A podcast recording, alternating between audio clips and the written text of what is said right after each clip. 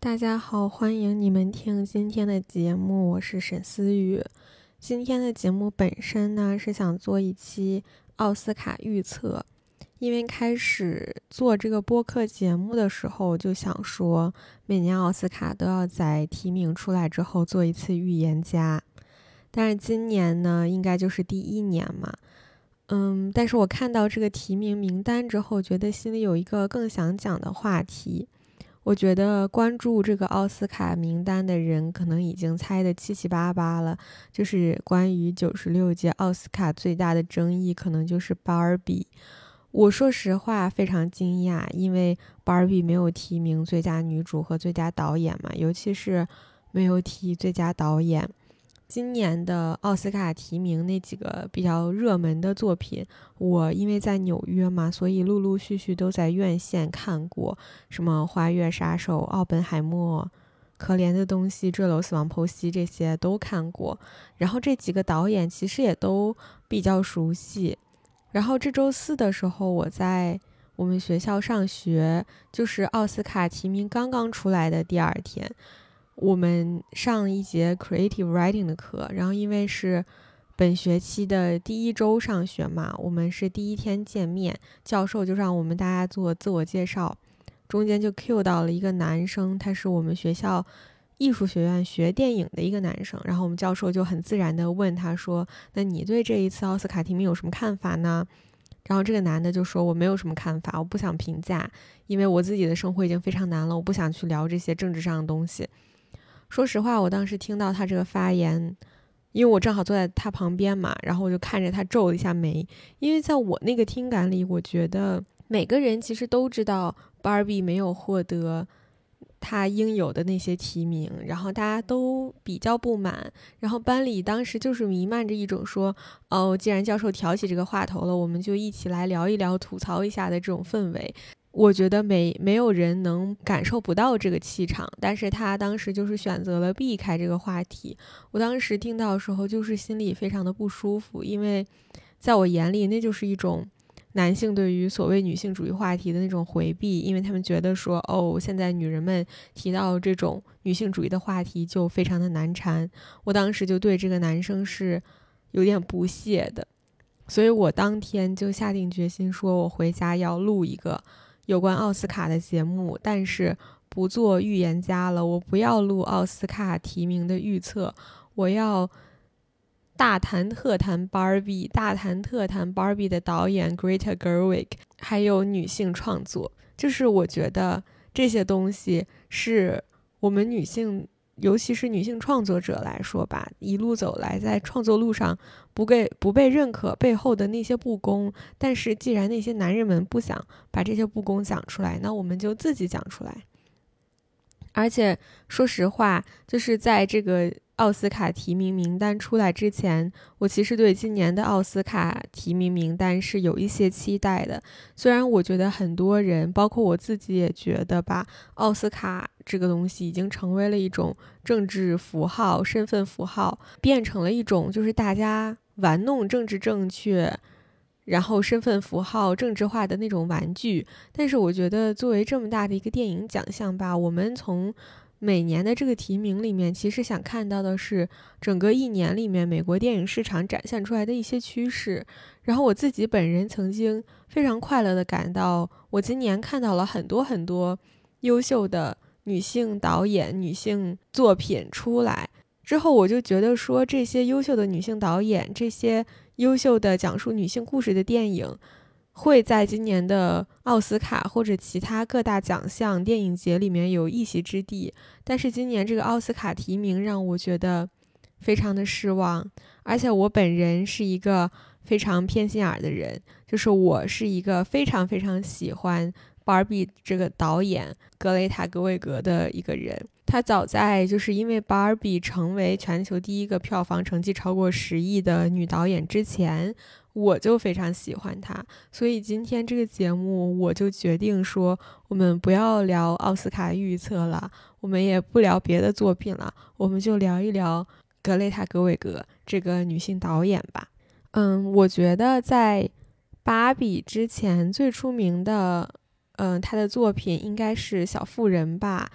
是那个二零一九版的小妇人。就这个小妇人这个小说本身就是我自己非常非常喜欢的一个作品。然后我在小妇人这个小说里面最喜欢的那个人物是周，所以当时我看到。嗯，罗南要演这个角色的时候，我就觉得说我一定要去看这个电影，因为我本人也非常喜欢罗南，而且我非常非常喜欢在这个小妇人新版电影里面周这一条故事线的强化，因为其实。原著小说里面主要讲的是一个四姐妹的故事嘛，她们四个姐妹的人生故事是在小说里面一样重要的，是并行发展的，是一个线性叙事，而且是从一个上帝视角去讲述的这四个人的故事。但是在这个电影里面，就是这个新版的格雷塔·格韦格的小妇人电影里面，我觉得其实更多的变成了一个 Joe 本人的成长史，因为主要是。他作为主角，从他的视角出发讲述的这个故事，而且我很喜欢这个电影对于，呃，咒结局的这个改编，因为在之前的小说和之前版本的电影里面吧，都是在说咒最后也拥有了一个所谓的 happy ending，他跟一个教授在一起了。但是这一版本的这个小妇人里面，嗯，咒到最后还是跟出版商说，我目前还是未婚单身嘛。我觉得一方面可能这是一种格雷塔·格韦格用一个小妇人这样经典的故事模板，但是讲述了现代女性婚恋选择的一个方法。但是我觉得另外一方面就是它的改编是让我可以接受的，是很合理的。因为她前面也有其他姐妹的故事做这个铺垫嘛，就比如说在大姐的那个故事里面，格雷塔·格维格就告诉观众说，在那个年代的女性，她们其实是没有独立拥有财产的权利的。你不能只看到一个女性她所谓的爱慕虚荣或者贪恋钱财，你要看到这个世界这个政治环境对他们来说是没有对财产掌控的权利的。另外，他不是还提到，就是说，女生其实，在那个时候只有嫁入豪门才能实现阶级飞升嘛？但是男生可能在那个时代就有其他的别的方法去实现阶级上的跨越，就等等这些的事实，都是格雷塔·格韦格在整部电影里面都在给你。慢慢灌输给观众的，所以到最后，我觉得对于观众来说，我们其实非常能理解这个咒的选择，它不是那个年代里面大多数女性会选择走的一个道路，而且这个道路是特立独行的，然后特立独行的女性是需要顶着非常大的压力去往前走的，然后我觉得这一点大家作为观众其实都能感同身受，所以我觉得在最后咒还跟。呃，出版商说我没有结婚，我是未婚的时候，我心里觉得它不仅仅是一种现在我们所谓强调独立女性这种说法的一个政治正确口号上的改编，它不是光光在喊口号，而是咒这个角色他本人的选择。然后我们作为观众也感受到了要做出这个选择背后的艰辛和艰难。所以我当时听到这一句台词的时候是有点。热泪盈眶的，反正比起之前版本的小妇人来说吧，我其实还是更推荐这一个版本的小妇人。而且我觉得这个作品，它在其他的方面也都很精美嘛，比如说它的那个服装设计呀什么的。我记得这个作品应该是提名了。是呃，二零二零年奥斯卡的那个最佳服装设计，好像还提了最佳影片、最佳女主、最佳改编剧本这些比较有重量级的奖项。嗯，不过这个小妇人这个电影不是我看的格雷塔·格韦格的第一个作品，我看的他的第一个作品应该是《Lady Bird》伯德小姐。嗯，这个是格雷塔·格韦。格作为导演的处女作，然后是在二零一七年在北美这边上映的。我记得当年就是第九十届奥斯卡上面，他也获得了很好的提名成绩，提了最佳影片、最佳导演、最佳女主、女配、最佳原创剧本。我觉得其实就是放到今天来看，还有点讽刺，就这个格雷塔·格韦格的处处女作的提名成绩比 Barbie 的提名成绩还要好很多。嗯，虽然当年我记得最佳导演和最佳影片应该是被《水形物语》拿走了，但是我仍旧觉得这个对格雷塔·格韦格作为导演的，呃，第一部作品来说，绝对是一个非常优秀、很惊艳的一个亮相。我记得这个电影其实是我一个好朋友，然后也是我们这个节目经常提到的一位朋友晶晶。是晶晶叫我去看的，她给我推荐的。但是她当时刚给我推荐的时候，这个电影我就只是在豆瓣标记了那个想看，然后他就在我的想看列表里面躺了很久很久，我都没有点开看。后来决定去看，是因为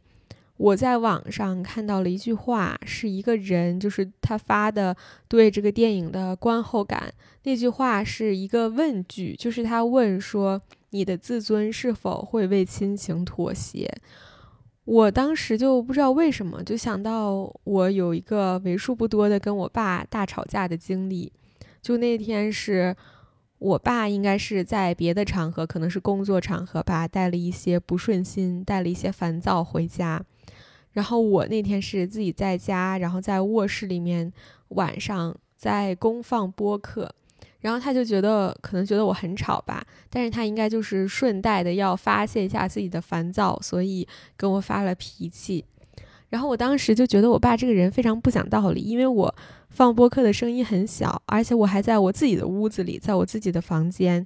但是我当时就想到了说，可能他今天心情不好，所以故意找地方撒气。所以我还很体谅的，就是说我要不去拿耳机，就是戴上耳机听。但是还没等我拿到那个耳机，我爸就冲进我屋跟我发了一通脾气，就是把我骂了一顿。就那个时候，我真的已经 literally 在去拿耳机的路上了。但是我爸偏偏就在那个时机到我屋里面来一通输出，然后我当时就急了，就跟他说：“你这种控制不了自己脾气的行为，就是一种无能的表现。”然后我爸。被这句话可能戳穿了中年男人的自尊心，然后他就更发了大火。就其实这个只是我和我爸相处这么多年里以来吧屈指可数的，就是互相脾气上来骂的那么难听的瞬间。现在过了这么久，其实我对这件事情也不是那么在意。我觉得就是人可能都有脾气不好、心情不好，然后话赶话怼到一起的时候。然后这些就是我刚刚提到那些只言片语，其实也都是挺模糊的印象了。但是让我至今都印象非常深刻的，其实是当时我妈是做完一个大手术的恢复期，然后她那时候在家里面的状态，其实就是你知道吗？人大病初愈的状态，非常的脆皮。然后就在那天，我跟我爸晚上。吵得脸红脖子粗的时候，我妈当时就靠在沙发上，然后她很大声的对我说了一句：“说少说一句你能怎么着？”我当时听了这句话，其实就瞬间就哑火了。如果按照往常我的脾气，我觉得我妈说这句话的时候，我可能会马上觉得很委屈，就是觉得说为什么我在这个家里面讲道理没有人听，明明是我做对了，但是你还要。用母亲的这个权威来压我，但是我那天我哑火，倒不是因为我觉得委屈，我就觉得是因为我想到我妈当时的身体状态还那么差，但是我就要让她用那么大的力气就吼我，而且只是为了这么一句话。我现在回想起来就觉得说，可能那个时候是我很多年以来第一次一下子觉得说，哦，有的时候。在父母面前，对错其实也没有那么重要。我当时看到那个人就是对这个《Lady Bird》这个电影的这句影评的时候，我就一下子想到了我在我妈面前哑火的那个瞬间。我那时候可能就觉得说，我其实一直以来都是一个自尊心很强的人，而且在父母面前，尤其就会有自尊心很重的时刻，尤其是。十七八岁的那会儿，就觉得少年的自尊心是很宝贵的东西，而且往往在觉得自己没有做错事情的时候，自尊心就显得更加重要。但那天我跟我爸吵架的时候，我看到我妈那个样子，我觉得那个是我第一次真真正正愿意为了亲情而让渡掉自己自尊心的那部分。所以我那天看到那个影评的时候，我就在想说，我的答案是，我是愿意为了亲情妥协我的自尊的。我就当时就突然很好奇，说这个电影的女主角她到底会怎么想？哦，这个电影的女主角又是罗南，格雷塔·格韦格真的跟罗南合作了很多作品。反正呢，就是因为这句问句。这句影评，我就马上决定说去看这个电影。然后看完这个电影，我的及时评价其实是我不想要这样一个妈，就是这个女主角这样的妈妈。我就觉得，如果我有这个女主角这样的妈妈，我肯定是非常崩溃的，因为我自己觉得一定是因为我妈跟她的妈妈实在是太不一样了。如果我有一个那样的妈，我是不愿意妥协我的自尊心的。但是今天录这个播客的时候，我就再回想起来，我就觉得说，时间过去了这么久，然后我现在再回想起那个电影，在我脑子里面最清晰、第一时间冒出来的画面，居然是我记得在电影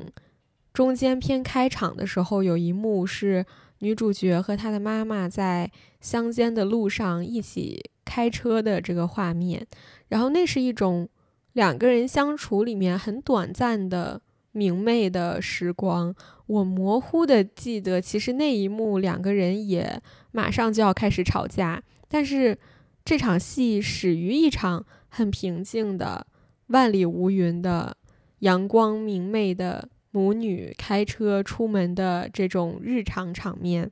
其实我现在我觉得我也很难。完全站在女主角的角度去回答，说她到底愿不愿意为了亲情舍弃她自尊心。但是我觉得，如果我们任何一个人作为观众去看了这个电影，也觉得这个问题很难回答的话，那可能就证明亲情在你心里比你想象的更复杂。也许它没有你想的那么重要，或者它没有你想的那么不重要。不过可以肯定的是，亲情的复杂性。而在你真的思考这个问题之前，你可能没有细细琢磨过亲情这个复杂性。我觉得这个东西就是格雷塔·格格韦格最厉害的地方。我记得当时不是很多人用《Lady Bird》这个电影拉踩 Woody Allen 吗？我觉得格雷塔·格韦格胜过 Woody Allen 的地方，可能就是在于 Woody Allen 其实也很擅长去用他的作品讲一种关系的。大部分时候是亲密关系的复杂性，但是你看多了之后，你就会发现那个作品中其中为一个人开脱的部分。但是我觉得格雷塔·格韦格比乌迪·艾伦而言，他更坦诚，他好像没有在为谁解释，没有在为任何一方开脱，他只是在告诉你说：“看吧。”你看，现实就是这个样子，就是我的电影可以让你哭，让你很感动，但是没有办法让你真的站谁的队，或为谁找出一个能完胜对方的理由，因为这就是现实中关系的样子。我觉得这个可能就是女性创作者的魅力吧，因为我觉得我自己也身为女性，我发现很多时候，其实我们经常会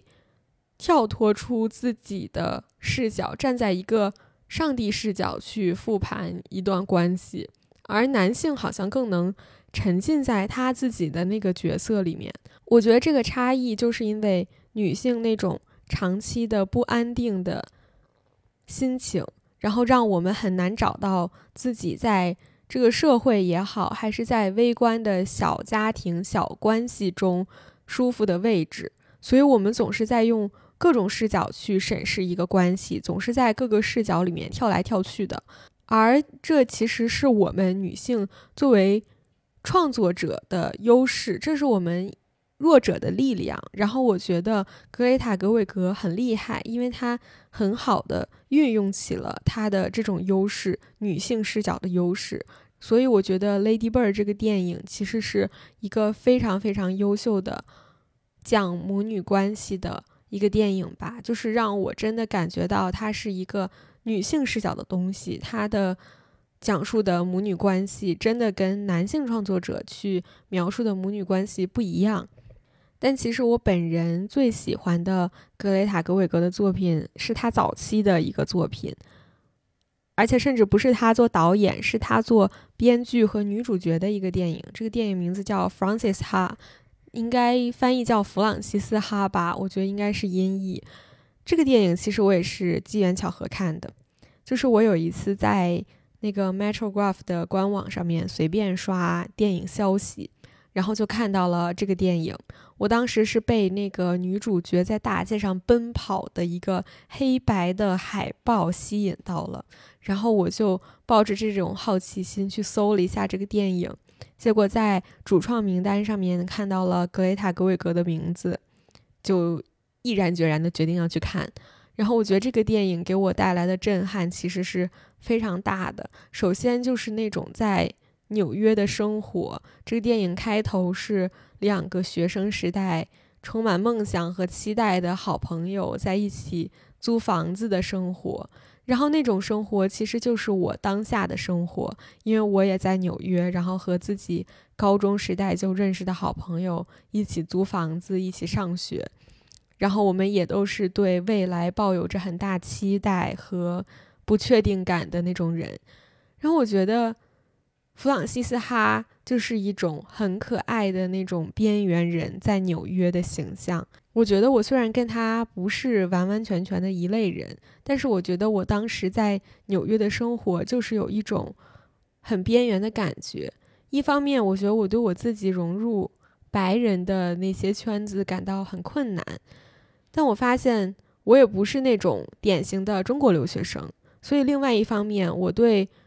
融入中国留学生的圈子，我也觉得感到困难。我对中国学生热门选择的那些专业，什么经济呀、数学呀、Econ 呀、CES、统计这种专业，反正都没有兴趣。然后对去大厂实习，什么世界五百强实习也没有兴趣。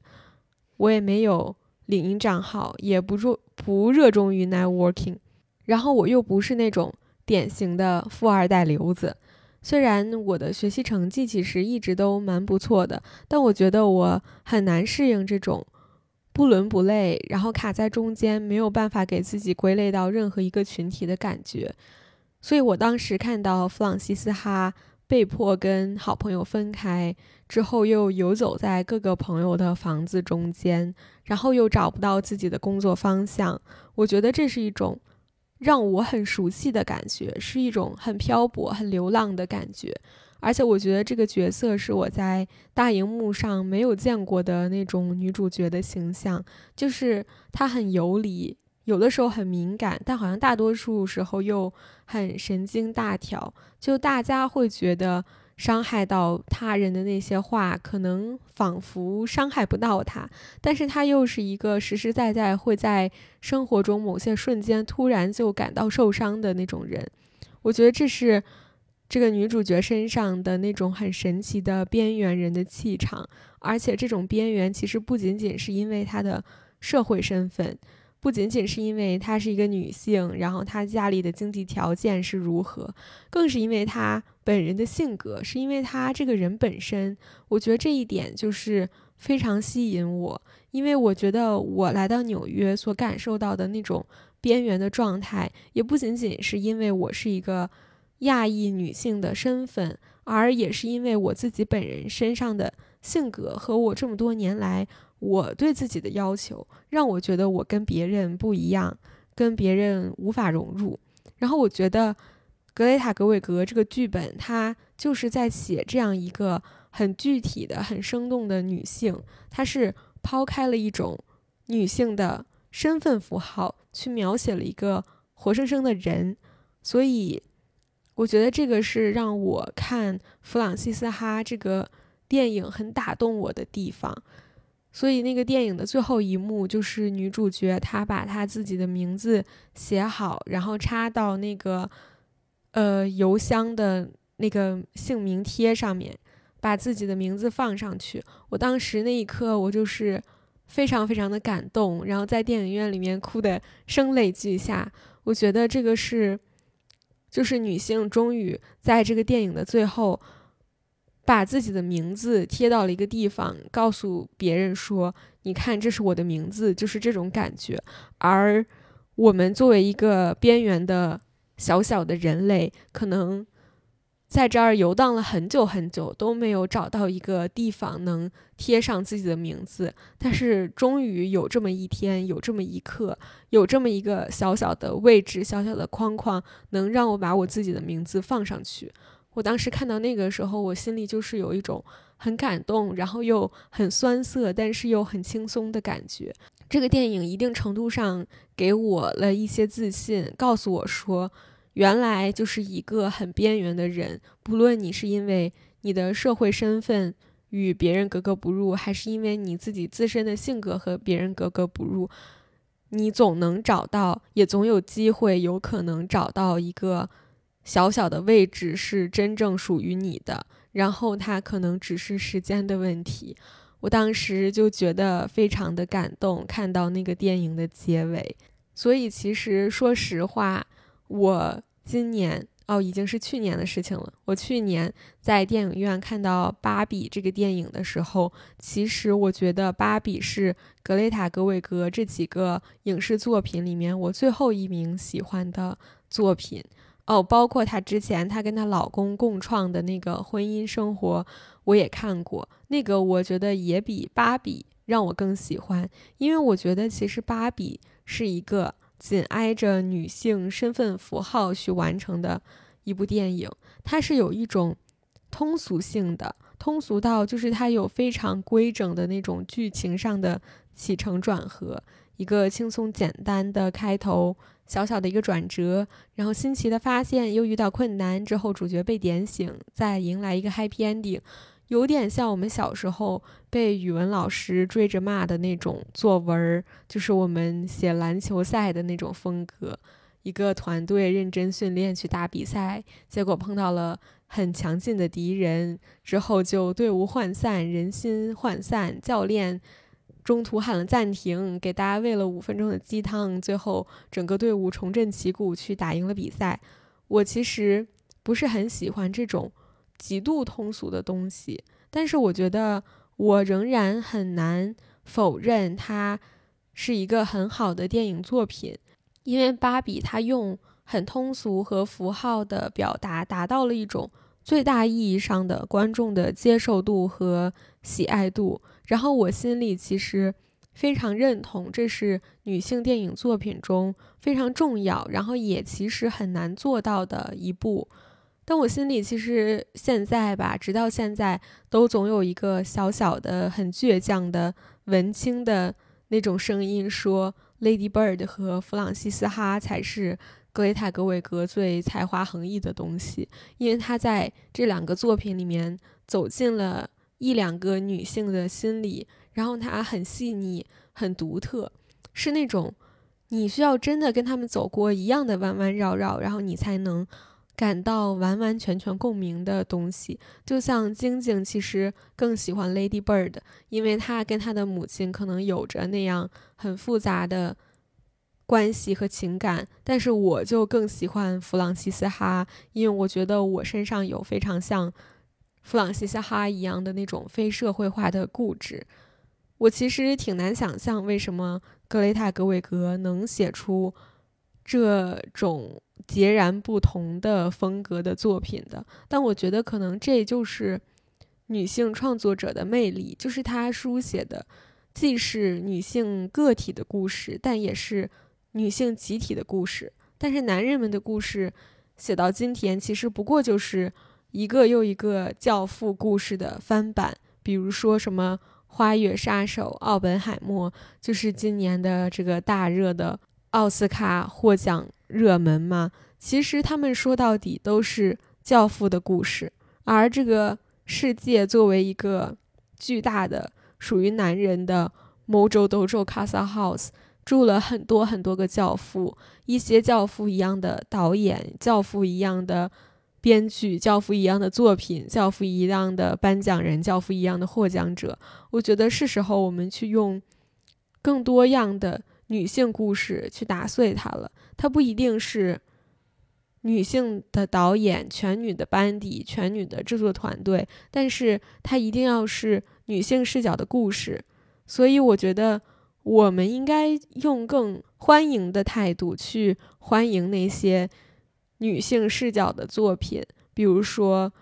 芭比》，然后比如说今年另外一个我觉得很好的作品是《可怜的东西》，再比如说《坠楼死亡剖析》，我觉得我。比起像什么《花月杀手》《奥本海默》这种教父一样的故事，我更期待的是这种很多元的、多样的女性的故事去拿到奥斯卡的奖项。所以说，其实从前几年《妈多重宇宙》得奖之后，我一直期待的是以后有更多这样的。边缘化的女性化的作品拿到很好的奖项，它不一定非得是女导演拍出来的东西，但是我觉得大家很清楚，它是一个女性视角的东西。但是今年，我觉得可能奥本海默要像当年《妈多重宇宙》一样赢得盆满钵满。我其实有一种看感觉，看到历史倒退的感觉。然后我其实私心里面并不希望奥本海默拿到那么多的作奖项，虽然他也是一个很优秀的作品吧。所以我在此非常希望《可怜的东西》《坠楼死亡剖析》和《芭比》可以拿到一些很好很好的奖项，拿到很好很好的结果。嗯，那我们今天的这期节目就到这里啦，拜拜。